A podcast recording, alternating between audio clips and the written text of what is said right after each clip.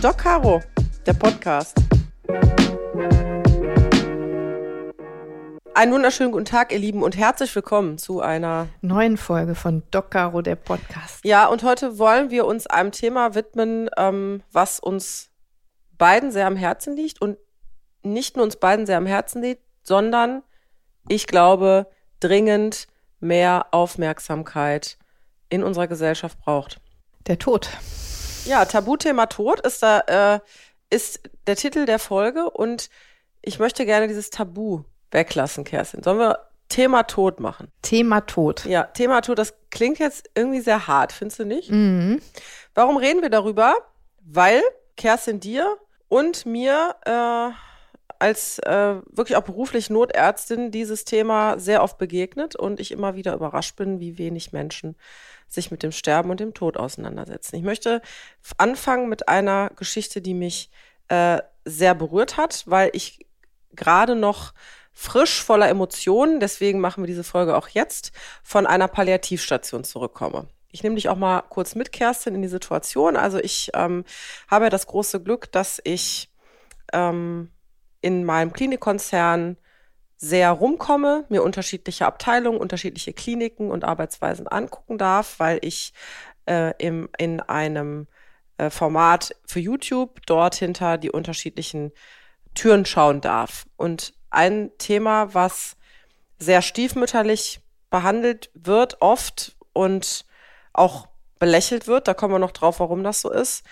finde ich aber völlig unterrepräsentiert ist und total wichtig ist, ist die Palliativmedizin. Mhm. Und die Palliativmedizin, Pallidum, das kommt vom lateinischen Wort der Mantel, schützend, soll sich schützend ganzheitlich um den Patienten legen und ihn betreuen.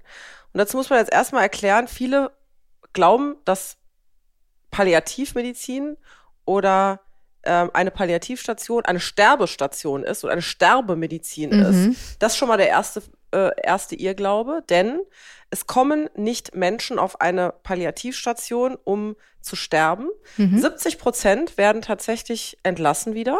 Es sind einfach Menschen und das ist der Unterschied in, oder das, das bedeutet diese Bezeichnung, die an einer nicht mehr heilbaren Erkrankung leiden. Mhm. Das heißt, kurativ wäre, ich kann etwas heilen, also dein Blinddarm ist entzündet, ich operiere den raus, dann bist du kuriert, du bist also geheilt. Mhm. Das ist etwas, was ich heilen kann. Eine palliative Situation bedeutet, dass du eine Erkrankung hast, die nicht mehr heilbar ist, die nur noch begleitbar ist und irgendwann, und auch da sind die Zeiten völlig frei, das kann von Stunden und Tagen über Jahre gehen, unweigerlich zum Tod führt. Das heißt, nehmen wir mal ähm, klassischerweise eine Krebserkrankung. Das bedeutet ja nicht, wenn du eine Krebsdiagnose bekommst, die vielleicht schon Metastasen irgendwo gebildet hat, dass das etwas ist, woran du innerhalb der nächsten Wochen verstirbst. Es gibt Menschen, die leben je nach Krebsart mit ihrer Erkrankung über Jahre. Mhm. Und um diese Menschen zu betreuen, oder nehmen wir eine COPD, eine chronische Lungenerkrankung. Das ist ja eine Erkrankung, die die Lunge stark beeinträchtigt, die es in unterschiedlichen Schweregraden gibt und die von einer ganz schweren Erkrankung, die vielleicht jetzt kurzfristig zum Tod führt, äh, von Erstdiagnose, da liegen ja Jahre dazwischen. Ne? Und die Palliativmedizin betreut diese Patienten, um sie ganzheitlich zu sehen, ein Therapiekonzept zu entwickeln und ihnen vor allen Dingen die Symptome, die diese schwere chronische Erkrankung hat, zu lindern. Nehmen wir Krebspatienten. Und das fand ich sehr eindrücklich und deswegen hat mich auch dieser Aufenthalt auf der Palliativstation so bewegt. Da kommen, ich hatte jetzt mit einer Dame mich unterhalten, die an einem äh, Gallengangskarzinom leidet. Also sie hat eine Krebsdiagnose bekommen, ähm, auch schon mit äh, Beteiligung der Leber. Der Tumor ist schon in die Leber infiltriert und die kam in einem ganz schlechten Zustand. Ne? Übelkeit, Erbrechen, Schmerzen. Die konnte nicht mehr stehen, die war verwirrt, durcheinander. Es ging nichts mehr. Und dann ist sie auf diese Palliativstation gekommen und die äh, Ärztinnen und Pflegekräfte haben sich ganz liebevoll um sie gekümmert, haben sie aufgepäppelt.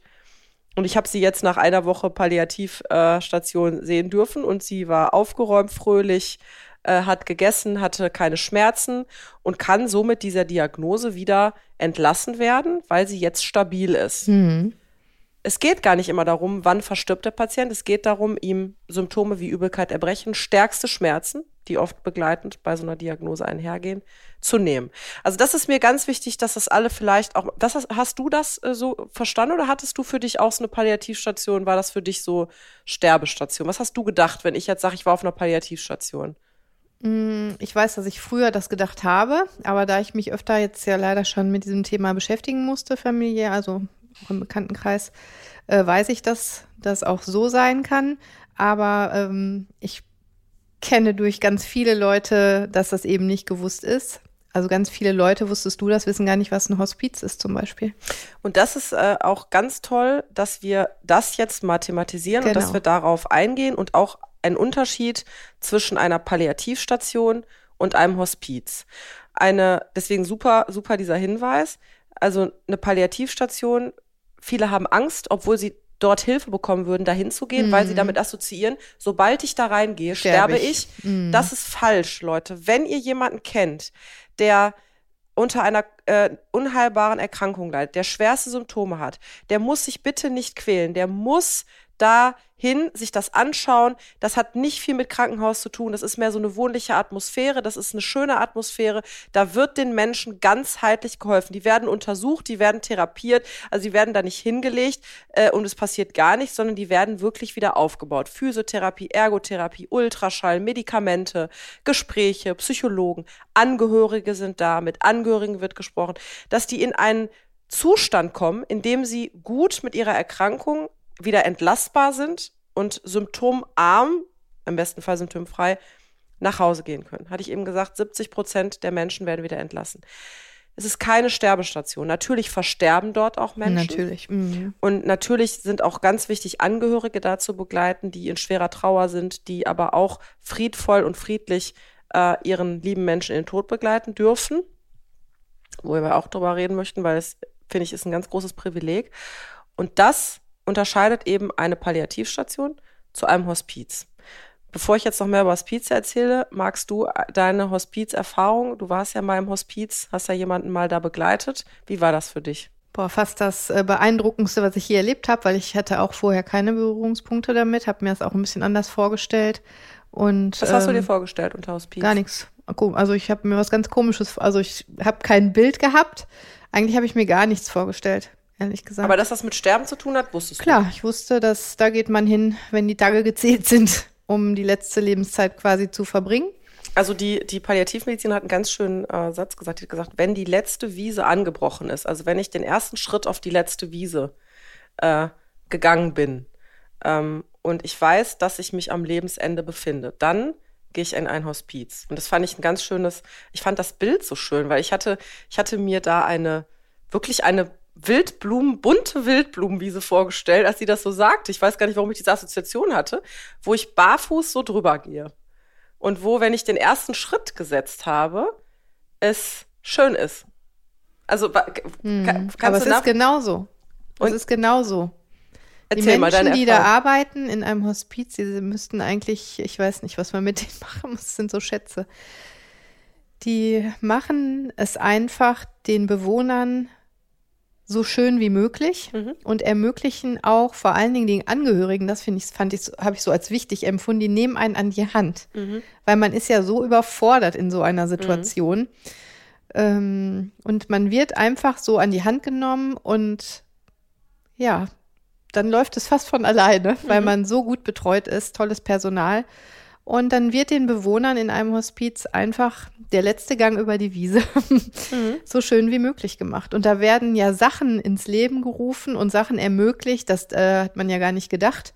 Erzähl mal eine Erfahrung. Also wir können ja das, oh- ohne jetzt zu viel Privates zu erzählen, du hast eine, äh, einen Menschen, der dir sehr eng war oder familiär, mit dem du eng verbunden warst, äh, ins Hospiz begleitet, beziehungsweise konntest da einen Eindruck bekommen, weil äh, sie dort im Hospiz verstorben ist. Das, das Genau. können wir sagen, ne? Und das heißt, du hattest das erste Mal Kontakt äh, zum, Zum Hospiz. Hospiz. Mhm. Und ähm, wie war das? Kann- Nimm mich doch, nimm mich doch jetzt mal mit. Also Ja. ich, wir wir gehen jetzt da rein. Also das heißt, ich weiß, dass ähm, mein Angehöriger, äh, gehen wir mal aus Angehörigensicht erstmal vor. Also mein Angehöriger, äh, ich, ich habe einen Angehörigen, wo ich weiß, dass der die letzte Wiese betritt, dass er stirbt. Mhm. Und was passiert jetzt? Jetzt kommen wir da rein. Ja, ganz wichtig ist halt, dass man versteht, das wusste ich, war mir nicht bewusst, das soll eben nicht so sein, dass man dann nur drei Wochen oder eine Woche ist. Wusstest mhm. du das? Also willst du wissen, ne? Aber für mich ja, das war kommt das ein bisschen nicht drauf, klar. Ja, ja, das kommt ein bisschen drauf an. Natürlich, weil man weiß es ja oft nicht. Man weiß es nicht, aber äh, ich habe mir das dann vorgestellt. Ja, wie macht man das denn überhaupt planen? Also wie plant man das denn? Man kann das ja gar nicht planen, ne? Also wie plant man Sterben? Wir wie plant man das benutzen. Sterben ist auch genau. Und äh, wann ist denn der richtige Zeitpunkt ins Hospiz zu ziehen? Also solche Sachen begegnen einem ja dann. Und ich habe halt hinterher erst erfahren, dass das eine recht kurze Zeit war. Und dann war ich so beeindruckt über diese Aussage. Was war eine kurze Zeit? Das, die, die Dauer, der Aufenthalt? Der Aufenthalt quasi des Hospiz. Mhm. Und ähm, also, dass das theoretisch ja auch ein oder zwei Jahre sein könnten. Nicht nur vielleicht drei, vier, fünf Monate. Ne, und das fand ich schon, ähm, ja, total beeindruckend einfach, dass es diese Möglichkeit gibt. Und viele wissen das halt nicht. Und ich habe ja durch meine Arbeit quasi diesen Kontakt gesucht zum Hospiz und habe einfach riesen Glück bekommen, dass man dann einen Platz da für uns organisiert hat. Und ähm, das ist ja, da, da möchte ich auch direkt rein, das ist ein Riesenproblem. Ja.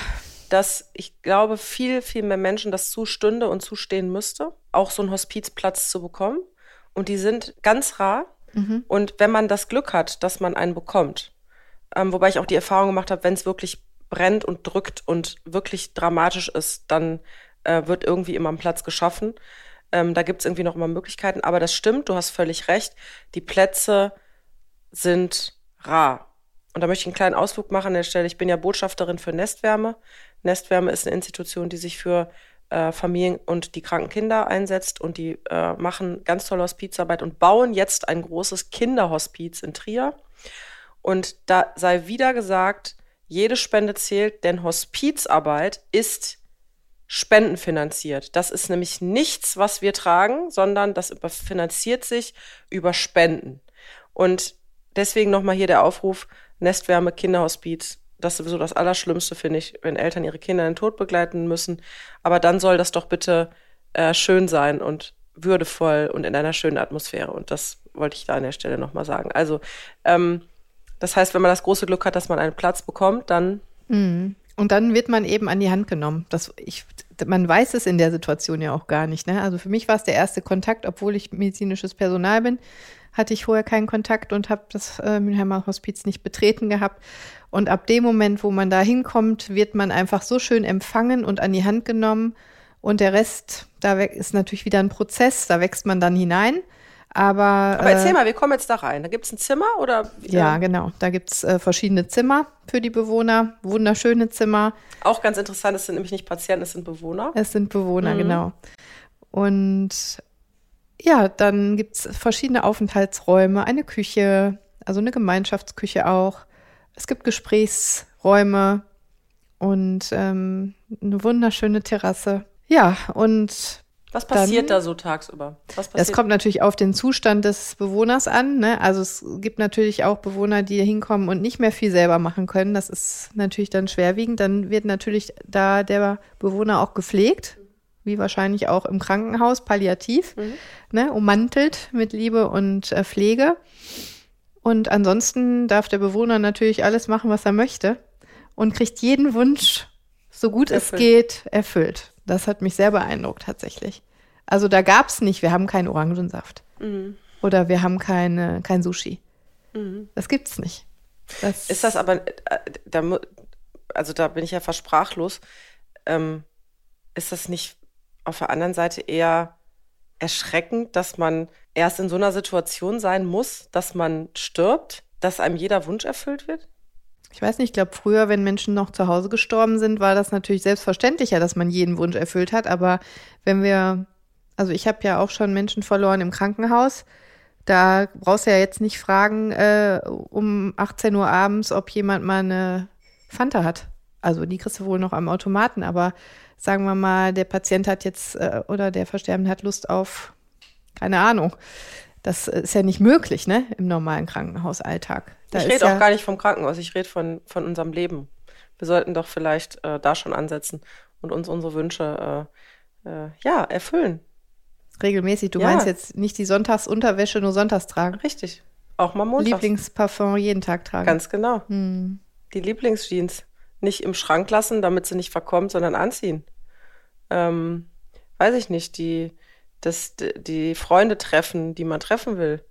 Weil ich ja, äh, das ist ja auch einer meiner, äh, mein Credo oder das, was ich auch zum Beispiel auf Lesungen den Leuten mitgebe, ist so, ähm, beim Hospiz ist es ja so, dass Leute, die wissen, dass sie sterben. Das ist geplant. Ne? Also die, die wissen, dass sie unheilbar krank sind, die gehen dahin, um Begleitung zu haben. Aber wenn wir das auf die Notfallmedizin sehen, das sind ja oft einschneidende Erlebnisse. Menschen, die vorher völlig aus dem Leben gerissen sind, wo das nicht absehbar war, wo keiner wusste, dass was passiert. Und die dann einfach, warum auch immer, aus irgendwelchen Gründen, vielleicht Verkehrsunfälle, Herzinfarkt, ist auch, gibt es ja mannigfaltige Ursachen, die Augen für immer schließen, wo die Angehörigen keine Möglichkeit haben, sich zu verabschieden. Und ähm, da sage ich mir immer, weißt du, wenn wir unser Leben so leben, dass wir von Montags bis Freitags, weil wir arbeiten, irgendwie durch die Woche hechten und uns nur noch auf den Samstag freuen, ähm, ich aber mittwochs den Herzinfarkt habe und den Samstags gar nicht mehr erlebe, dann frage ich mich dann doch retrospektiv, warum ich diesen Montag und diesen Dienstag nicht zum geilsten Montag und zum geilsten Dienstag meines Lebens gemacht habe. Und es geht ja nicht darum, dass jeder Tag jetzt der allergeilste meines Lebens ist. Das wäre schön, das ist leider nicht so. Aber ich kann doch zumindest jeden Tag, vielleicht auch nur für eine kurze Zeit, etwas tun und so leben, dass ich am Ende des Tages, wenn ich ins Bett gehe, sage, war ganz gut. War, hat, mir, hat mir was gegeben, der Tag. Weißt du, was ich meine? Ja, das ist ja Bewusstsein. Bewusst, genau, bewusst leben. Und hat, hatte ich das, wenn du sowas gehen wir mal zurück ins Hospiz. Also wenn du sowas siehst, dass da ein Mensch die letzte Wiese betritt, ich finde diesen Ausdruck wunderschön. Ich möchte den, den werde ich in meinen Wortschatz implementieren, weil die, die Christine hat mich da total begeistert, diese Palliativmedizinerin. Ähm, wenn die die letzte Wiese betreten, aber ich stelle mir die wieder jetzt in dieser Blumenwiese auf diesem weißen, in diesem weißen kleidähnlichen Nachthemd vor mit dem Barfuß. So stelle ich mir das vor. So stelle ich mir meinen Gang vor. Ja, über die letzte Wiese. Ähm, und das ist jetzt so, die kriegen jetzt die Wünsche erfüllt. Ähm, wie ist das für die Angehörigen? Also werden die, wird das denen erklärt? Äh, wie wird erklärt, also ich kriege ja auch, wollte ich eigentlich später erst bei den Fragen gefragt, tut Sterben weh? Das ist auch so eine, so eine Frage. Was, was ist deine Erfahrung? Was war deine Erfahrung da? Also ich war bei einem Erwachsenen dabei, als der gestorben ist. Das ist meine Patentante gewesen. Und äh, da würde ich sagen, ja. Das ist ein Prozess ähnlich der Geburt. Und ähm, da ich ja Hebamme bin, weißt du, ich habe auch Kinder schon sterben gesehen. Das, ähm, da habe ich das jetzt, kann ich das nicht so sagen, ne? Was, bewe was, bewegt dich gerade so? Bist total bewegt gerade. Was ist das? Oh Gott, jetzt kriege ich auch Tränen in den Augen. Jetzt hat sie Tränen. Was ist das? Oxytocin. Unser Lebenshormon. Beim Sterben, beim Orgasmus und bei der Geburt, ne? Am stärksten. Ja, es ist der Moment, ne? Der Moment des Sterbens, bist du gerade bei deiner Tante? Mhm. mhm. War das schlimm für dich? Was war schlimm für dich? Ich glaube, so, so ein bisschen Überforderung ist das ja auch. Trauer, ne? Das war Erlösung. Ich wollte es schön machen. Ja. Also ich habe immer so einen großen Anspruch äh, durch meine Arbeit ja auch schon, das äh, Sterben den Angehörigen, mir selber, mhm. dem Sterbenden schön zu bereiten. Ne? Und das ist ja so ein Prozess von, huh, das ist nicht leicht. Ne? Also ich kenne viele Menschen, die das nicht möchten, dabei sein, beim, mhm. wenn jemand stirbt. Das ist ja auch eine ganz krasse Sache. Es also ist ganz es interessant, dass aber auch viele Sterbende erst sterben, wenn sie alleine sind. Warten, bis die Angehörigen aus dem Raum sind, sind, kurz aufs Klo mhm. oder was, das habe ich auch ganz oft beobachtet. Ähm, deswegen, was ist das, was dich so bewegt, dass das dich, also hat dich das nachhaltig beschäftigt oder beschäftigt dich offensichtlich immer noch, sonst wärst du nicht beeindruckt, so ne? Beeindruckt, dass das so krass zu sehen war oder dass du das Gefühl hattest, dass sie Schmerzen hatte oder was ist das? Nee, sie hat sich schwer getan. Mhm. Naja, jetzt, äh, ich denke da viel an meine Mama, die hat äh, ihr geholfen. Ne? Meine Mama hat meiner Tante geholfen. Das war total schön zu sehen. Wie hat sie geholfen? Sie hat ihr ähm, die Hand gehalten, also wir haben sie gestreichelt und sie hat ihr die, gesagt, du darfst loslassen und gehen. Mhm. Wir sind bei dir. Das war total schön. Ich habe in meinem letzten Notarztdienst eine Situation gehabt. Das ist natürlich jetzt für dich in der Form noch schwerer, weil du jetzt einen geliebten Menschen, den du kennst, mit dem du was verbindest, da begleitet hast. Und ich hatte eine Situation im Pflegeheim, wo wir hinzukamen und irgendwie vom Rettungsdienst wieder verständigt worden sind. Ich habe es im Nachhinein auch nicht, gar nicht so richtig verstanden. Lange Rede, kurzer Sinn. Es war eine Dame, die im Sterbeprozess war. Also die war, und das, das ist das, was du beschreibst. Es, es gibt einen Prozess, für euch mal zum Verständnis. Es gibt Situationen, da weiß ich, ich kann was machen. Also, ne, da ist einer vielleicht akut irgendwas passiert und ne, ich kann ihn retten, ich kann ihn wiederbeleben, ich kann eine Therapie machen. Es gibt aber diesen Sterbeprozess und wenn dieser Sterbeprozess, also der Prozess des Sterbens mhm. eingesetzt hat, dann ist das ein natürlicher Prozess und da kann ich auch, wenn ich sonst noch wunders was tue, nicht mehr eingreifen. Und dieser Prozess, der kann auch Stunden dauern, der kann auch Tage dauern. Und man merkt, wie der Körper mit allen seinen Funktionen letzten Endes damit beschäftigt ist, von uns zu gehen, damit die Seele gehen kann. So, so, mhm. möchte, so beschreibe ich das. Und jetzt kam ich rein in dieses Zimmer und ich habe diese Frau gesehen, die alleine da lag. War ein ganz ruhiger Pfleger, aber der hatte ja noch 60 andere Patienten. Der Rettungsdienst stand da, der Monitor war angeschlossen und ich sah das und habe gesagt, gut, also wir können hier alles wieder abbauen. Wir sind hier in einer Situation, wo ein Mensch offensichtlich stirbt. Und bin deshalb jetzt auch so berührt, was du gerade gesagt hast, weil mein, meine wichtigste Tätigkeit, ich habe alle rausgeschmissen. Ich habe zum Rettungsdienst gesagt, ihr könnt wieder fahren. Meinem Neffahrer, ihr könnt es dokumentieren. Ich habe nur gesagt, es wäre schön, wenn ich eine Kerze hätte jetzt, die es aber nicht gab, weil im Pflegeheim gibt es keine normalen Kerzen, es gibt nur LED-Leuchten. Mhm. Jetzt haben wir da diese LED-Leuchte stehen gehabt. Gut, besser als nichts, aber ich hätte gerne einfach für die Energie eine echte Kerze mhm. gehabt. Ich habe das Fenster aufgemacht, weil mhm. ich daran glaube, dass die Seele raus, die Seele raus muss, ja. ähm, obwohl es jetzt nur eine LED-Leuchte war. Und ich habe alles rausgeschmissen und habe mich da hingesetzt und ich wusste, der Sohn der Dame ist irgendwie auf dem Weg, aber es war klar, dass es nicht, also er wird es nicht schaffen, wenn er jetzt nicht in den nächsten paar Minuten jetzt hier reinläuft. Und ich habe auch gedacht, okay, man ist es so, ein, so ein Kampf, den, äh, den derjenige ähm, durchsteht, wobei ich auch wusste, ich habe ihr noch Morphin gegeben. Das hatte sie auch schon da als äh, Medikation drin. Also es ist eine, ein für uns subjektives, gefühltes Schmerzempfinden, weil ähm, die, die Dame hatte keine Schmerzen. Und Sterben, das ist meine feste Überzeugung, tut nicht weh, weil der Körper alle Hormonreserven, die er hat, ausschüttet. Mhm. Deswegen finde ich den Vergleich mit der Geburt so schön. Ähm, natürlich tun ja irgendwo Wehen weh, aber wir wissen, wir könnten das gar nicht aushalten, wenn wir diesen Hormoncocktail nicht hätten. Und genau das Gleiche ist beim Sterben auch. Wir haben keine Schmerzen. Wir müssen loslassen und das ist der Kampf, den wir haben. Der Kampf ist, glaube ich, nicht der körperliche, sondern der seelische, dass wir gehen können. Und ich habe mich hingesetzt. Ich kannte die Frau nicht. Aber es ist mein Credo, dass ich sage, es, ich glaube, dass, es, dass man nicht alleine von dieser Welt gehen sollte. Vielleicht der Moment ja, aber das Gefühl, dass einer da ist. Und es darf nicht der letzte sein, dass da irgendwelche Monitore piepsen und irgendwelche Leute sich unterhalten über Papierdokumentation, sondern es muss ein friedlicher Moment sein. Und habe ich mich da hingesetzt in meinen Notarztklamotten und mit dem Fahrer gesagt, wenn jetzt der nächste Einsatz kommt, da bin ich natürlich abrufbar, weil äh, ne, ich bin ja schon irgendwie gebunden mit dem Pieper, aber ich möchte mir diese Zeit jetzt nehmen. Und habe ich mich da hingesetzt, neben die Frau, habe die Hand gehalten und habe genau das Gleiche gesagt, was du jetzt gerade über deine Mutter berichtet hast, habe sie äh, über, übers Gesicht gestreift, die Handschuhe ausgezogen, das ist ja auch so ein Ding. Habe dann ja, festgestellt, klar. ich habe Handschuhe an. Was geht ein Killefit, nicht. ja, geht gar nicht. Man kann gar keine, gar keine Gefühle und, und äh, Berührung aufbauen mit diesen komischen Latexhandschuhen, also Handschuhe ausgezogen dann die Hand gehalten, habe über das Gesicht gestreichelt und, äh, und habe gesagt, es ist gut, Sie sind nicht alleine, das Fenster ist auf, Sie können gehen, ne?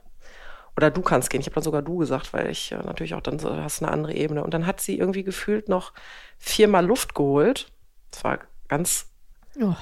äh, mhm. beeindruckend zu sehen irgendwie, ne? Dass ich das Gefühl hatte, sie hat das mitgekriegt. Obwohl sie ganz, sie war ja schon ganz weit weg, war ja schon halb am Fenster, mhm. so vorgestellt. Ähm, ja, und dann äh, habe ich quasi sie mit ihren letzten äh, Atemzügen begleitet. Es ging dann noch ein bisschen länger und ich habe das dann auch, äh, habe sie dann auch alleine gelassen, als ich gemerkt habe, jetzt ist der Moment für mich auch zu gehen.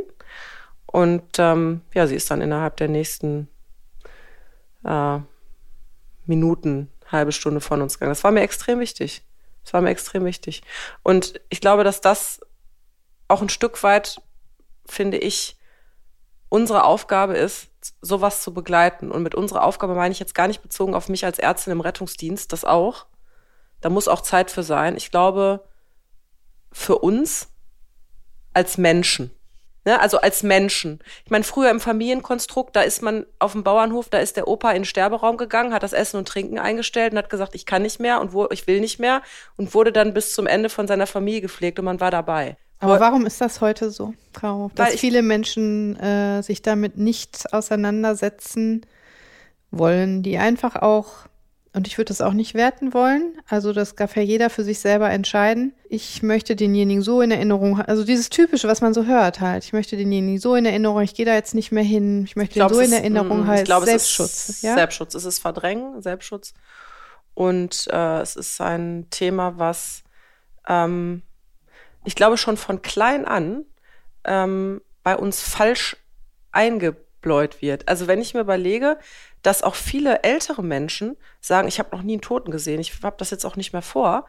Das, das irritiert mich, weil das für mich dazugehört. Natürlich beruflich, klar, ich habe schon viele Menschen gesehen, die, die gestorben sind, die ich in Tod begleiten durfte. Ich habe viele nachhaltig nachwirkende, sehr emotionale Momente äh, dadurch erlebt und auch erleben dürfen, sage ich ganz bewusst so, ähm, was mich sehr auch dazu gebracht hat, mich mit dem Tod zu beschäftigen. Wie soll ich mich mit dem Tod beschäftigen, wenn ich den Tod nie vor Augen hatte, wenn ich nie jemanden begleitet habe, wenn ich nie weiß, wie das ist? Wie kann ich dann, äh, äh dann, dann ist es auch, finde ich, natürlich, dass man selber Angst vorm Sterben hat, weil ich ja, ich habe keine Berührung. Genau, ich, gebe, ne? ich begebe mich in eine Situation, wo ich überhaupt gar nicht weiß, was passiert. Also, dass das erstmal auf den ersten Blick mir Angst Aber macht, ist, ist ja klar. Ist das nicht unsere Verantwortung, gerade wenn man Kinder hat? Also ich sehe mich so in der Verantwortung. Ja. Da habe ich vielleicht ein, ein, kleines Beispiel, als unsere Katze gestorben ist, mhm. vor vier Jahren oder drei. Ähm, habe ich meine Kinder an die Hand genommen. Und das war für mich, da wurde ich auch ein bisschen beäugt. Ne? Mhm. Wir haben die Putti hingelegt ins Bettchen mein Freund hat Kerzen angemacht und am nächsten Morgen kam meine kleine Tochter, die war da drei, ne? Dann war es zwei Jahre, oh Gott. Und dann hat sie gesagt, Mama, wie lange schläft die denn jetzt, die Putti? Nee, das war mein Sohn. Dann habe ich gesagt, hör mal das Herz. Leg mal dein Ohr auf die Putti und hör mal das Herz schlagen. Und dann hat sie das gemacht und dann das schlägt nicht mehr. Genau, habe ich gesagt. Die schläft für immer. Und dann haben wir ja auch einen wunderschönen Karton gemacht, wo sie gemalt haben und wir haben sie begraben und ein richtiges Abschiedsritual gemacht. Mhm. Ne? Und da haben die Kinder schon das Lieblingsspielzeug geholt und in den Karton gepackt. Von sich aus. Fand ich so beeindruckend, dass sie gesagt haben, das muss noch mit in die Kiste. Ne? Und zudecken müssen wir sie auch.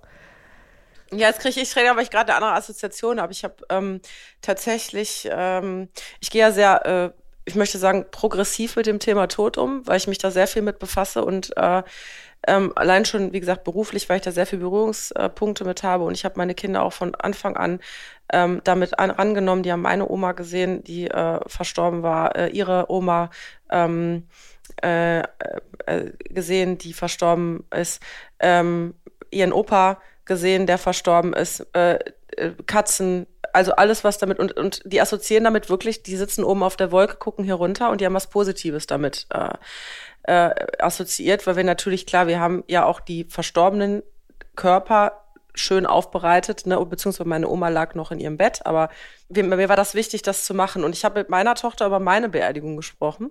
Ähm, es mag dem einen oder anderen vielleicht auch komisch vorkommen, aber für mich ist das Thema Tod ja allgegenwärtig und präsent. Und ich lebe nicht umsonst nach dem Lebensmotto, lebe jetzt. Und ich weiß nicht, wann es soweit ist ich habe ganz gutes Urvertrauen, ich bin noch ein bisschen da, ja, das ist auch mein Wunsch. Ähm, ich weiß aber auch, dass ich irgendwann einfach umfalle, toi, toi, toi, das ist auch mein Wunsch. Und ich habe zu meiner Tochter gesagt, und das war sehr inspiriert durch einen, ähm, durch einen Sterbefall im Bekanntenkreis, wo eine junge Mutter äh, wusste, dass sie an einer Krebsdiagnose stirbt und ihre drei kleinen Kinder da auch mitgenommen hat und ihren Mann äh, in diesem ganzen Prozess. Und die haben äh, tatsächlich den Sarg bemalt äh, und die Mutter hat gesagt, äh, ich möchte Lieder hören von der Kindergartengruppe, ich möchte bunte Klamotten haben, ich möchte Luftballons haben, damit meine Kinder auch wissen, es ist ein, es ist traurig, dass ich gehe, aber es ist schön, dass es mich gab, ja. Und meine Tochter kam, ich weiß nicht, kennst du von Sarah Connor äh, äh, ähm, äh, die, das Lied, ich, äh, wer heißt es denn jetzt, wo sie ähm, ich möchte, dass ihr tanzt, ich möchte, dass ihr, dass ihr lacht, also wo sie über ihre Beerdigung äh, singt. Mhm. Das ist äh, wunderschön. Ich habe jetzt den Titel vergessen. Ähm, und ich habe zu, meine Tochter hatte das gehört und dann habe ich ihr irgendwann mal gesagt, wenn ich sterbe, dann möchte ich, dass das läuft. Und dass alle in bunten Kleidern kommen und dass wir, dass ihr eine Party veranstaltet. Ihr dürft weinen, ja, und ihr werdet da auch stehen mit dem Gin Tonic und ihr werdet weinen und sagen, scheiße, dass sie nicht mehr da ist. Aber ihr werdet an, Champagner gibt's natürlich. Natürlich. Natürlich gibt's Champagner und ihr werdet anstoßen und sagen, auf dich. So. Und meine Tochter hat das irgendwie in sich jetzt drin und ich lau laufe letztens an ihrem Zimmer vorbei, was vorgestern oder so, laufe ich in ihrem Zimmer vorbei, es läuft das Lied, ich komme rein, ich sage, ach, hörst du Sarah Connor? Ja, Mama. Und da liebe ich Kinder, weil die so pragmatisch sind. Und ich weiß auch, dass du das Lied auf deiner Beerdigung hören möchtest. Und ich weiß auch, dass wir alle bunte Kleider anziehen sollen. Und Mama, das werde ich allen sagen. Süß. Da habe ich gesagt, Carlotta, ich wollte noch ein bisschen hier bleiben. Aber ich fand es irgendwie schön. Also es hat, ich, ich, ich finde es auch überhaupt nicht gruselig. Ich finde es schön, dass meine Tochter die dann auch sofort sagte, nein, nein, Mama, ich möchte auch, dass du bleibst und so. Aber ich habe gesagt, Carlotta, der Lauf der Dinge ist, dass die Eltern hoffentlich vor ihren Kindern gehen. Und ich möchte das so. Und wenn ich einen Wunsch habe dann und du mir den erfüllen kannst, mega. Freue ich mich. Ich gucke dann von oben von der Wolke und freue mich über die bunten mm. Kleider und den Champagner und das Lied und so. Ne? Und ich glaube, dass das wichtig ist. Und wenn du Kinder von Anfang an nicht damit ranführst, sei es jetzt durch diese wunderschön zelebrierte Beerdigung von der Katze, was ja ein schöner Moment ist, das zu tun. Vielleicht bevor ein enger Angehöriger verstirbt, weißt du? Weil man assoziiert mit dem Tier, das ist ja Liebe, man liebt ja so ein Tier, das ist ja, mhm. das ist ja ein Familienmitglied, ja. Ähm, dann kommen wir, glaube ich, irgendwann in einen, an einen Punkt, spätestens wenn wir selber erwachsen sind, dass wir das Gefühl haben, äh, ich möchte da nichts mit zu tun haben. Weil es nicht normal ist und es muss normal sein. Sterben muss normal sein, weil, äh, Leute, es wird euch jetzt überraschen, aber das Leben endet immer tödlich. Ja, und wo ist das in der Schule? Wo ja, ist das, das im Fernsehen, das Thema? Wo äh, ist die Serie? Bei mir, bei mir ist das. Ja, ich das lege da Wert drauf. Aber es ist noch viel zu wenig, ne? Also, bis du im Fernsehen warst, hatten wir das nicht so viel, oder? Nee, und ich muss auch sagen, dass äh, zumindest was bei der ersten Staffel, ähm, als äh, das auf Sat 1 lief und wir eine Folge hatten, wo es tatsächlich mit zwei Toten anfing, das war hart gekämpft. Es war hart gekämpft. Will man nicht das, sehen, ne? Ja, das, das wollen die Leute nicht Harter sehen. Tobak um 20.15 Uhr. Mm. Und wir haben hart dafür gekämpft und auch, äh, ja, ich habe mich da auch gemeinsam mit meiner äh, äh, Producerin hart dafür eingesetzt, ich gesagt habe, das ist aber die Wahrheit. Das ist die Wahrheit. Und das ist eine schöne Wahrheit, weil der eine war begleitet von seiner Frau in einer palliativen Situation zu Hause Wer kann das von sich behaupten, dass die Frau die Möglichkeit gibt, es zu Hause zu tun und ich als Notärztin helfe, mhm. indem ich Schmerzmittel gebe?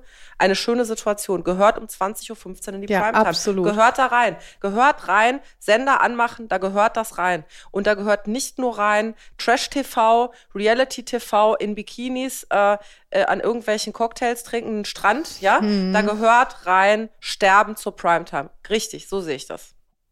Ja, Absolut. Aber deswegen brauchen wir uns vielleicht auch nicht wundern, ne? wenn da schon die Aufklärung fehlt oder auch in der Schule, ich weiß nicht. Und das liegt mir sehr am Herzen, das Thema Fehlgeburten. Mhm. Ja. Warum die Frauen sich nicht trauen, darüber zu sprechen. Mhm. Es gibt so wenig Raum für Fehlgeburten, Caro. Und auch junge Medizinerinnen oder MedizinerInnen mhm. bekommen in der Universität nicht beigebracht, was man mit diesem Thema anstellt, richtig. Ja, ja, ja. ja? Ich glaube, es ist auch Überforderung. Es ja, es ist immer, ich höre immer, es ist Überforderung. Ja, es, ich, aber es nervt mich, weißt nee, es ist für mich keine Ausrede. Ich genau, aber spätestens im Kreissaal, wenn ich wieder ein Spätabort habe, ja, 17. Woche, ein totes Menschlein, mhm. ja, passt in meine Hand. Und äh, da wird drüber geredet, wieder wie über ein Stück äh, Nebenniere, keine Ahnung, was in Formalin gelegt wird womöglich in so einem Spültuch in eine Nierenschale reingelegt wurde. Caro, da kann man das nicht wegdenken mhm. oder sagen, ja, meint, meint er nicht böse. weißt du? Ja, da ja. fehlt die Aufklärung. Da fehlte das Selbstschutz. Ich weiß nicht, wie viel Erklärung es dafür gibt, dass das passiert, aber wenn wir uns vorstellen, jeden Tag in Deutschland, auf der Welt passiert das, dass wir nicht gut mit dem Tod umgehen, mit kleinen Lebewesen, Menschlein. Mhm und vor allen Dingen auch nicht mit den dazugehörigen Müttern. Was ist das? Ich möchte das verändern. Wie kann ich das verändern? Wie wo kann ich eine Ja, Schublade ja- öffnen für Frauen, die drei, vier, fünf Fehlgeburten haben? Ja, da haben wir ja beide aus unterschiedlichen Blickwinkeln die gleichen, den gleichen Wunsch. Also ähm, du siehst das bei dir, auch diese traumatischen Erlebnisse. Und ich sehe auch, dass Angehörige durch Sterben traumatisiert werden, weil sie nicht aufgeklärt werden, weil sie nicht wissen, was passiert. Ähm, genauso wie du siehst Frauen, die ähm, überfordert sind, die, dass die Frauen überfordert sind, ist völlig klar, ähm, die nicht abgeholt werden, die ihr Leben lang damit zu kämpfen haben, dass sie dieses Ereignis nicht verarbeiten können, weil das nicht, ja, vielleicht aufgrund von, und das ist keine Ausrede, sondern Überforderung vom medizi- medizinischen Personal, sei es jetzt Hebamme, sei es jetzt Arzt, sei es jetzt Krankenschwester, sei es jetzt wer auch immer da rumläuft, ähm, nicht emotional so abgeholt werden, wie sie es brauchen. Nämlich, dass sie einen Mensch verloren haben. Dass sie ein, und nur weil ein, ein, ein äh, Lebewesen nicht selbstständig geatmet hat, das hatte ein Herz, was schlägt, ja, das hatte Organe, das, die funktionieren, das hat eine Seele. Und nicht ohne Grund werden ja auch in Familienaufstellungen Ungeborene oder Totgeburten mit aufgestellt, weil das, jetzt sind wir wieder beim Thema Energie, energetische, die sind energetisch da, die kann man nicht wegdenken. Und ähm, pff, tja, wenn ich da jetzt die Lösung für hätte, Kerstin, dann ähm, hätte ich die schon längst irgendwie durch die Gegend posaunt. Aber ich muss sagen, ich, ich glaube weiter daran, und das wäre auch die Lösung, dass wir dieses Thema Tod nicht nur in einem Podcast besprechen müssen, nicht nur mal zu 20.15 Uhr in der Primetime zeigen. Das muss, wie du sagst, das muss in die Schule. Das gehört dazu. Aber für mich ist so, wir haben das Internet, ne? Unsere Gesellschaft äh, verkorkst durchs Internet. Also es ist ja eine tolle Erfindung, das Internet. Aber wenn das so weitergeht, haben wir ja bald keinen Tischler mehr, keinen jemanden, der ein Haus baut, weil alle sind Influencer und verkaufen Kosmetikprodukte äh, auf Es gibt Instagram. tatsächlich aber auch Bestatter, die Influencer. Das finde ich ganz cool. Ja? Vielleicht sollte man die mal protegieren. Ja, da ist ein ganz cooler. Ich weiß gar nicht, wie er heißt, aber der. Da äh, muss ich mich vielleicht mit dem mal connecten. Auf jeden Fall, äh, wir haben so viel Reichweite und nutzen es nicht gescheit. Weil da ist doch genügend Fläche. Ja, aber ich glaube, dass der Tod etwas ist, Kerstin, mit dem wollen wir uns nicht befassen. Also ich rede jetzt nicht wollen wir, weil ich befasse mich damit, wollen sich viele, nehmen wir es mal so, äh, nicht befassen, weil sie Angst davor haben, nicht mehr auf dieser Welt zu sein. Ähm, ich finde es ja auch gar nicht schlimm zu sagen, ich liebe das Leben und ich, äh, das ist bei mir ja kein Widerspruch. Also ich liebe dieses Leben. Ich bin ein Mensch, der absolut lebensfroh ist. Ich bin am Leben. Ich bin näher am Leben als am Tod. Ich liebe mein Leben. Ich lebe mein Leben. Ich gestalte mein Leben. Nichtsdestotrotz bin ich Realist und weiß, dass mir nur eine gewisse Zeit auf dieser Erde geschenkt ist. Und vielleicht wird's ja besser danach. Das weiß ich aber nicht, weil ich jetzt nicht ausprobieren kann. Weil wenn ich einmal tot bin, bin ich tot. Vielleicht sitze ich dann irgendwo und lache mich kaputt und denke mal, die 90 Jahre, die du hier auf dieser Welt verbracht hast, ist ja nix gegen das, was jetzt kommt. Hätte ich das vorher gewusst, wäre ich vorher gegangen. Das wissen wir aber nicht. Aber wir befassen uns damit nicht, weil wir nicht wissen, was da kommt. Und alles, was wir nicht wissen, macht uns Angst. Und wird, schön weggedreht. So, genau, Ja. wird weggedrängt. Und vielleicht wäre es mal ja cool, wenn mal einer reinkarniert würde und sagt, ey, ich war jetzt da drüben. Ist mega. Champagner für alle, den ganzen Tag. ja, das weiß ich nicht. Weißt nee, du? wir wissen es nicht. Und wir sind so fixiert auf äh, materielles, äh, dies und jenes, dass wir das Leben vergessen. Und wenn wir das Leben vergessen, vergessen wir auch den Tod. Vielleicht ist es das. Das könnte sein. Aber ich bin trotzdem für mehr Aufklärung. Ja, da bin es ich bei- muss du, ins Fernsehen. da bin ich bei dir. Es muss ins Internet. Ähm, es gibt so viele Themen, die einfach ähm, den Tod betreffen. Du, ich sehe ja, das, das Problem sehe ich doch als Notärztin. Ich komme ganz oft in Situationen, wo Menschen äh, schwerstkranke, sagen wir mal, Angehörige zu Hause haben und dann fragst du, haben sie mal über das Thema Tod geredet, weil es dir quasi, du kommst rein und du siehst, machst den klinischen Blick und es ist dir sofort klar, das ist eine Situation, da muss man jetzt mal über Sterben sprechen. Auf kurz oder lang. Was man sowieso muss auch. Wir beide müssen es Ja. auch. Ja, wir leben auch nicht ewig. So. Äh, ich will auch gar nicht ewig leben, davon abgesehen. Ähm, und dann gucken die dich mit großen Augen an und sagen, nee, sagst du ja, aber präsenter als jetzt kann man es doch nicht haben. Ja, also es ist doch so präsent in diesem Raum, energetisch, es wird verdrängt.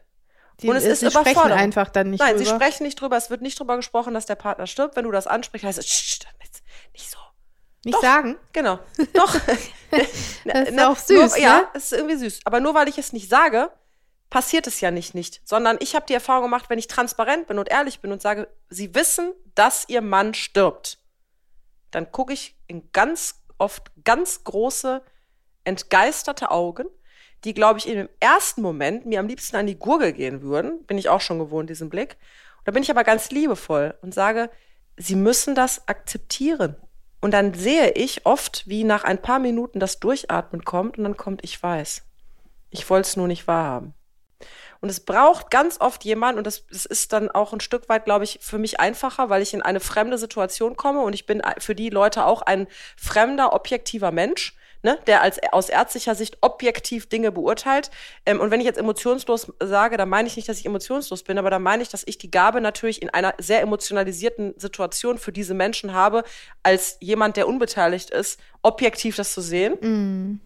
Und das macht das für die Leute leichter. Das ist der, das ist quasi derjenige, der von außen betrachtet, die äh, die objektive Brille aufhat und der sagt, Leute, ganz ehrlich, hier läuft was so und das müsst ihr jetzt mal sehen. Ich bin nur immer erschrocken, dass das äh, erst in so einem Moment ist. Ne? Also das frage ich mich schon und ich, ich, ich weiß. Ja, das ist ja auch das Ziel, dass man diesen Weg zum Tod, zum Sterben ja. hin erstmal schön gestaltet. Ja. Ja, und das, das, das ist, glaube ich, was, was dann untergeht, dass du es nicht mehr gestaltest, weil du, ähm, weil du äh, das verdrängst. Ja, ist ja verpennt, die Zeit. Entschuldigung. Du, also man hat die verpennt. Zeit verpennt. Und ich habe ich hab ja auch, apropos verpennt, für mich äh, habe ich auch ganz klar gesagt, sollte ich toi toi toi auf Klopf auf Holz äh, eine Diagnose in der Form bekommen, dann werde ich die letzte Zeit nutzen. Mich wird man nicht, äh, mich wird man nicht sehen mit irgendwelchen Infusionen im Arm, äh, leiden vor mich hin leiden, dann leide ich lieber kürzer oder nicht äh, äh und habe da nur vier Monate statt zwei Jahre, aber die sage ich dir, die lassen wir krachen. Da fängst du an zu rauchen. Von mir sagt das. Ich weiß nicht, ob ich rauche, ist gar nicht meine Intention, aber Champagner. Morgens schon Champagner. Das sage ich. Morgens schon? Ja, tja, klar. Ja, Immer leicht beschwipst. Ja, halt. natürlich. Und nur männliches Pflegepersonal. Ja, natürlich. Ach, das ist doch klar. Ne? Äh, also ich will damit nur sagen, das ist natürlich jetzt ein bisschen, äh, ähm, äh, klingt jetzt vielleicht ein bisschen abgefahren, aber das ist, das ist mein Umgang damit. Und ich wünsche mir, dass die Leute sich bunte Kleider vorstellen, sich schöne Abschiede vorstellen und sagen, es ist gut. Und ich wünsche mir, dass ich am Ende meines Lebens sagen kann, es ist gut. Die Zeit, die ich hier auf dieser geilen Welt hatte, die habe ich richtig genutzt. Ja, das ist schön. Das wäre allen zu wünschen. Und ich finde, wir machen ja schon den ersten Schritt, indem wir dieses, finde ich, doch sehr emotionale Thema und auch gesellschaftlich noch nicht so in der Mitte angekommene Thema, nennen wir es so. Jetzt hm. einfach meinen Podcast thematisieren. Ich wünsche mir mehr Podcasts. Ja, können Tod. wir noch einen Podcast machen zu Fehlgeburten und Spätaborten? Das machen wir. Wir machen einen Podcast äh, zu äh, Fehlgeburten und Spätaborten, Sternkinder, ähm, und vielleicht auch mal aus der Sicht der Partner. Ähm, das ist ja etwas, was auch das ganze Leben verändert. Das stimmt. Und jetzt gehen wir raus und leben. Aber sowas Aber vorher hast du noch drei, drei Fragen an mich. Und ich habe die erste Frage, die tatsächlich aus der Community kommt, ja eben schon angesprochen. Tut Sterben weh? Ähm, ich kann es nicht beurteilen, weil ich natürlich noch nicht gestorben bin. Ähm, man kann sich auch mit Menschen im Sterbeprozess nicht mehr darüber unterhalten, ob es ihnen wehtut, weil sie nicht mehr in der Lage sind, sich zu unterhalten. Ich bin der felsenfesten Überzeugung, nein. Sterben ist ein innerer Kampf mit uns selbst, mit der Seele, mit, des, mit Loslassen, aber körperliche Schmerzen, ja, die hast du natürlich klar, wenn du einen Prozess hast, der weh tut. Nehmen wir an, du hast einen schweren Unfall, dann hast du im ersten Moment vielleicht Schmerzen, aber auch da wird so viel Adrenalin ausgeschüttet, dass du irgendwann keine Schmerzen mehr hast. Adrenalin ist unser potentestes, potentestes Analgetikum. Ja, schau dir Tiere an, die schwerst verletzt noch vor dem Feind davonrennen. Warum tun sie das? Weil sie voller Adrenalin sind, weil sie nicht merken, dass das Bein gebrochen ist. Und das kann ich felsenfest, ist meine Überzeugung. Tod und Sterben tut nicht weh. Es ist schwer für die Angehörigen, die einen Kampf sehen, oft. Manche schlafen friedlich ein, andere kämpfen. Das ist aber ein innerer Kampf, der seelisch ist. Sterben tut nicht weh. Meine Meinung. Schön. So, bleibe ich auch bei. Frage, die auch immer kommt: Patientenverfügung. Ähm, gibt so eine tolle App. Es gibt so eine tolle App. Wie heißt denn die App? Die habe ich vergessen jetzt. ja, ich gucke jetzt auch nicht jede Woche drauf, ist aber ganz leicht, findet man auch sofort, mhm. äh, wenn man das googelt. Das ist äh, eine Rechtsanwaltskanzlei, mhm. meine ich, ne, die das ins Leben gerufen hat. Und das äh, ja, ist ja jedem zu empfehlen, sich damit schon mal auseinanderzusetzen und das auszufüllen. Hast du eine Verfügung? Mhm. Nee, du hast wieder prokrastiniert. Ich habe die App runtergeladen. also ich habe präkrastiniert, Kerstin. Natürlich. Ich habe auch ein Testament. Ja, das hätte ich an deiner Stelle auch. nee, ich habe auch ein Testament. Hast du ich hoffe, ich stehe da drin. Du, du, du kriegst das Podcast-Mikrofon, habe ich da reingeschrieben. Das gehört RTL Plus. Da werde ich mit denen aber verhandeln nochmal. Okay. Nein, ich habe sogar ein Testament. Ja, das ist gut. Und ich habe eine Patientenverfügung und das ist auch ein Thema, das ist ähm, nicht so einfach. Es ist mitnichten so, dass man irgendwie mal was da reinschreiben kann. Eine Patientenverfügung ist ein ganz wichtiges Tool, um seinen letzten Willen aufzuschreiben, um der Nachwelt und auch vor allem den Behandlern zu sagen, was man will. Und für mich der entscheidende Hinweis ist, Leute, beschäftigt euch damit, sprecht darüber. Allein der Gedanke an eine Patientenverfügung oder ähm, die, der Austausch, die Kommunikation mit den Angehörigen über die Patientenverfügung, da haben wir schon ein Stück weit das Thema Tod thematisiert und enttabuisiert. Merkst du das? Merkst ja. du, wie ich versuche, durch die Hintertür äh, die Menschen äh, zum Reden zu animieren über den Tod. Ja, das ist sehr, und, sehr gut. Ähm, es ist noch nicht mal dieses ausgefüllte Formular am Ende des Tages. Eine Patientenverfügung, äh, die kann man, ähm, die kann man sofort äh, wieder zerreißen. Es ist mitnichten so, wenn ich jetzt was aufschreibe und tu das in Safe, das gilt für alle Zeit. Äh, nein, das kann ich, mein, mein Wille ist immer der, der in dem Moment gilt. Ähm, da haben auch viele Angst vor, nämlich da jetzt reinschreibe. Und entgegen aller Meinungen, und das ist ein ganz hochkomplexes Thema, aber das ist mir noch wichtig zu sagen. Äh, ja, das ist auch wichtig, aber ich meine, das, das geht ja nicht mehr bei Toten jetzt. Aber ähm, außer die Netzhaut zum Beispiel. Äh, das ist mir wichtig zu sagen. Eine Patientenverfügung bedeutet nicht, dass Ärzte nichts mehr tun. Das habe ich auch ganz oft das Gefühl, das Gefühl dass wenn Leute ne, sagen, ich mache das lieber nicht, dann machen die Ärzte nichts mehr. Das stimmt nicht. Wir Ärzte haben eine medizinische Verantwortung und wir entscheiden, was medizinisch sinnvoll ist und nicht, okay? Es hat nichts mit einer Verfügung zu tun. Eine Verfügung ist nur dein Wunsch. Und ich als Ärztin würde mir viel öfter Patientenwünsche wünschen, damit ich weiß, was will er denn? Was will er denn? So, und das ist einfach das, Leute, redet drüber mit euren Angehörigen, mit euren Partnern, sprecht einfach mal über dieses Thema, weil allein das Thema Patientenverfügung zu thematisieren ist etwas, da muss man schon mal über den Tod sprechen. Sonst wäre es ja nicht eine Patientenverfügung. Ja, und plötzlich sagt die Freundin, und übrigens, ich möchte immer warme Füße haben. Falls ich mal irgendwo liege, Kerstin, erinnere dich, dich, also ich habe das gesagt. Ja, ich weiß. Ihr müsst wissen, Enthaarung ist ganz wichtig im Gesicht. Warme Füße müssen immer da sein und ihr müsst mich immer streicheln. Ja. So, das solche Sachen. Ich. Das mache ich. Danke. Ich streichel dich und du kriegst richtig warme Socken. Ja. So Wollsocken. Ja, ist immer wichtig, ne? Das ist immer wichtig. Haben wir noch eine dritte Frage? Die Organspende, die bietet sich jetzt an, oder? Ja, das, das äh, ähm, werde ich jetzt, werde ich tatsächlich auch gefragt, gerade Thema Widerspruchslösung, was ich davon halte. Ne? Deutschland ist ja eines der wenigen Länder, wo wir ähm, keine Widerspruchslösung haben. Das heißt, wir sind erstmal per se keine Organspender und müssen uns aktiv für die Organspende aussprechen. aussprechen. In anderen Ländern ist es anders. Du bist per se Organspender und du musst dich aktiv dagegen aussprechen. Ich verstehe die Kritik dahinter, dass Menschen sagen, na ja, nur weil man, ich mich nicht dagegen ausspreche, heißt das nicht, dass ich möchte, dass ich Organe spende. Ich halte das für eine gute Sache. Ich glaube, dass viel mehr Menschen Organe spenden würden, aber einfach aus Vernachlässigung, Faulheit, ähm, Unwissenheit das nicht ausgefüllt haben und wir sehr, sehr viele Menschenleben durch Organspende retten könnten. Es ist mitnichten so, dass wir Ärzte Menschen versterben lassen, nur damit sie Organspender werden. Also das ist auch so ein ich weiß nicht, wo ja, das kommt aus dem Hollywood. Ja, Filme. wo das herkommt. Also es gibt ganz, ganz klare, feste Kriterien, äh, äh, äh SOPs, also Prozeduren, die eingehalten werden müssen. Ähm, es müssen Ärzte unabhängig voneinander den Tod feststellen. Es geht um, den, um die Hirntoddiagnostik. Das sind ganz harte Kriterien. Ähm, und ich möchte doch, wenn ich, es geht ja sowieso nur bis zum gewissen Alter, sollte ich, was ich, wovon ich nicht glaube, früh äh, aus irgendwelchen Gründen versterben, dann gilt für mich, äh, dass doch meine Organe gerettet werden sollen, weil meine Organe, ich habe ein sehr gutes Herz und das ähm, meine ich jetzt in doppelter Form und das wünsche ich mir, dass das irgendwo weiterschlägt, weil ähm, dann kann ich zumindest da sicher gehen, dass mein gutes Herz weitergeht. Und das mhm. ist meine Idee dahinter. Und ähm, ich habe nichts mehr, wenn ich tot bin, von meiner Niere, von meinem Herz, von meiner Netzhaut, was auch immer. Why not? Ich bin Organspender, ich habe einen Organspenderausweis. Hast du einen Organspenderausweis? Nö. Warum? Prokrastination. so, das ist jetzt das erste, Kerstin, das machen wir jetzt. Wir füllen dir jetzt, möchtest du spenden? Ich glaube schon, ja. So richtig, weißt du. Hast du dich noch nicht damit befasst? Naja, du kannst ja, du kannst das ja, das Ding ist, es geht ja, das ist, denken auch viele, es geht ja nicht nur schwarz und weiß. Hm. Also du kannst ja nicht nur sagen ja oder nein.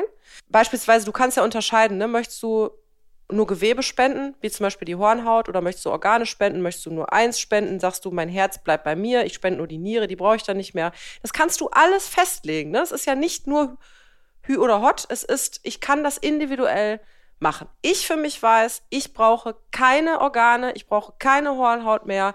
Ich spende das. Wenn jemand sagt, ich habe das Gefühl, mein Herz muss bei mir bleiben, alles andere kann man mir entnehmen, kann man es auch aufschreiben. Ich will ja nur die Leute dazu animieren, sich darüber Gedanken zu machen. Ja, ich gehe mal in mich Geh demnächst mit meinen Freundinnen oder mit dir nochmal und ähm, das ist auch schön mit meinen Freundinnen oder, oder dir. dir. Freundschaftsversprecher am Ende des Podcasts. Nee, und schon lachen wir am Ende anders. des Todespodcasts. Ich wollte das sagen. Ich wir wollte, dürfen auch lachen bei dem Podcast. ich wollte das anders sagen. Ich wollte das so professionell medizinisch ja, ja, war sehr professionell hinter, äh, naja. hinterfragen. Und das ist äh, ja interessant auf jeden Fall. Das muss man gut, gut bedenken. Weil genau. das äh, hat mit verschiedenen Sachen zu tun. Ganz mir. genau. Und das darf ja auch jeder für sich selbst entscheiden. Und ich red, quatsch da auch keinem rein. Du, ich werde dir auch nicht reinquatschen. Aber ich werde das nicht entscheiden, einen Organspendeausweis auszufüllen, wenn ich mich nicht ausgetauscht habe. Und solange ich diesen genau. Austausch vor mir herschiebe, werde ich es nie machen. Okay, dann lass uns doch dazu austauschen. Lass uns das doch vornehmen, dass wir uns austauschen und dass du dir darüber Gedanken machst. Ja, das machen wir. Okay? Das ist doch ein schönes Ergebnis Ende. in der nächsten Folge. Ganz genau. Und ihr äh, macht es vielleicht einfach auch. Sprecht mal über Patientenverfügung, sprecht mal über Organspende. Alleine das Sprechen das bringt einen schon weiter. Also mich hat das auch heute wieder weitergebracht und ich danke dir auch für deine Ehrlichkeit und für deine Offenheit und das ist ja auch das Schöne bei uns beiden. Wir sitzen hier einfach und dann laufen auch mal die Tränchen und das muss auch sein. Ja, wir und sind ja auch mutig. Geht's auch besser. Seid mutig und wir hören uns in der nächsten Folge. Bis dann. Danke. Tschüss. Tschüss.